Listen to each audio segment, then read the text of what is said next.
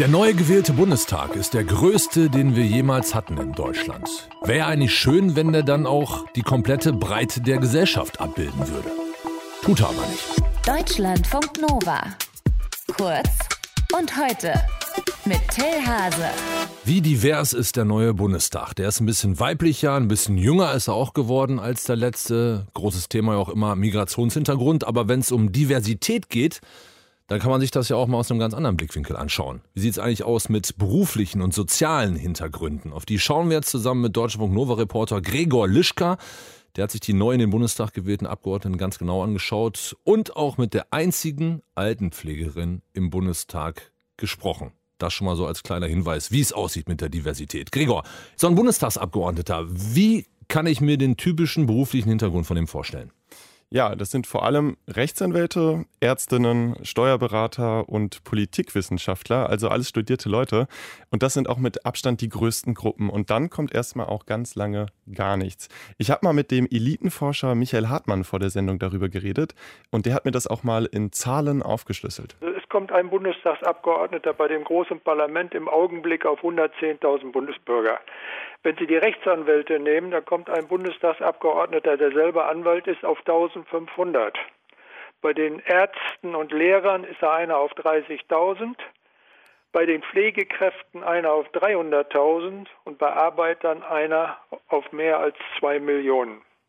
Ja, und wenn man das so hört, dann kann man eigentlich schon festhalten, die Zusammensetzung des Deutschen Bundestags ist schon relativ selektiv und nicht wirklich repräsentativ. Woran liegt das denn, dass so wenige aus den Berufsgruppen Pflege und so weiter da repräsentiert sind im Bundestag?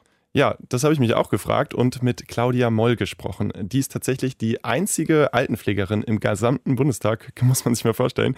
Und äh, die sieht einige Hindernisse, die Menschen wie ihr, also sag ich mal aus der Arbeiterklasse, im Weg stehen, wenn die sich jetzt in den Parteigremien und der Politik engagieren machen und äh, Karriere machen wollen.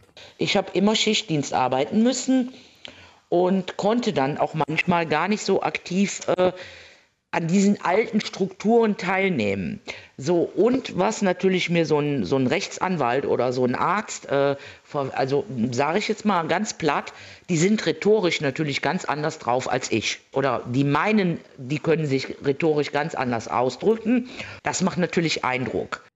Ja, laut Mal macht das also schon einen großen Unterschied, welche Arbeitsbedingungen man jetzt zum Beispiel hat oder auch wie, ja, in Anführungszeichen gehoben man sich ausdrücken kann oder meint ausdrücken zu können. Diese ungleiche Verteilung, war das schon immer so oder hat sich da was getan in den vergangenen Jahren? Nee, das war nicht schon immer so. Man muss dazu sagen, im ersten Bundestag, da war die Verteilung noch 50-50. Also 50 Prozent der Leute, die da saßen, hatten eine normale Berufsausbildung, eine Lehre gemacht und saßen dann irgendwann im Bundestag.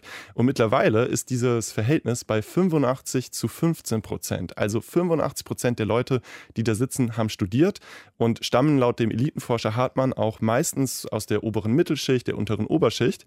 Und weil das so ist, verlieren diese Leute auch häufig den Kontakt zu den Problemen der normalen Bevölkerung. Wenn Sie sich angucken, die Probleme auf dem Wohnungssektor, das hat ja lange keine nennenswerte Rolle gespielt in der Politik, obwohl das seit mindestens zehn Jahren in allen Ballungszentren ein riesiges Thema war, weil diejenigen, die im Parlament sitzen, persönlich davon kaum betroffen waren. So, und eine ähnliche Meinung hat auch Claudia Moll. Die glaubt, dass wenn man nur noch studierte Menschen hat, die im Parlament sitzen, die Politik den Bezug zur Praxis auch noch verliert. Jemand, der, sagen wir mal, viele Jahre bei einer Krankenkasse gearbeitet hat und kommt in den Bundestag oder jemand, der Politik studiert hat, wie will der beurteilen, was in der Pflege passiert? Das kann der gar nicht. Wenn ich sage, wir sind zu wenig an Personal, da brauche ich keinen wissenschaftlichen Bericht drüber. Das weiß ich so, weil ich das jahrelang erlebt habe.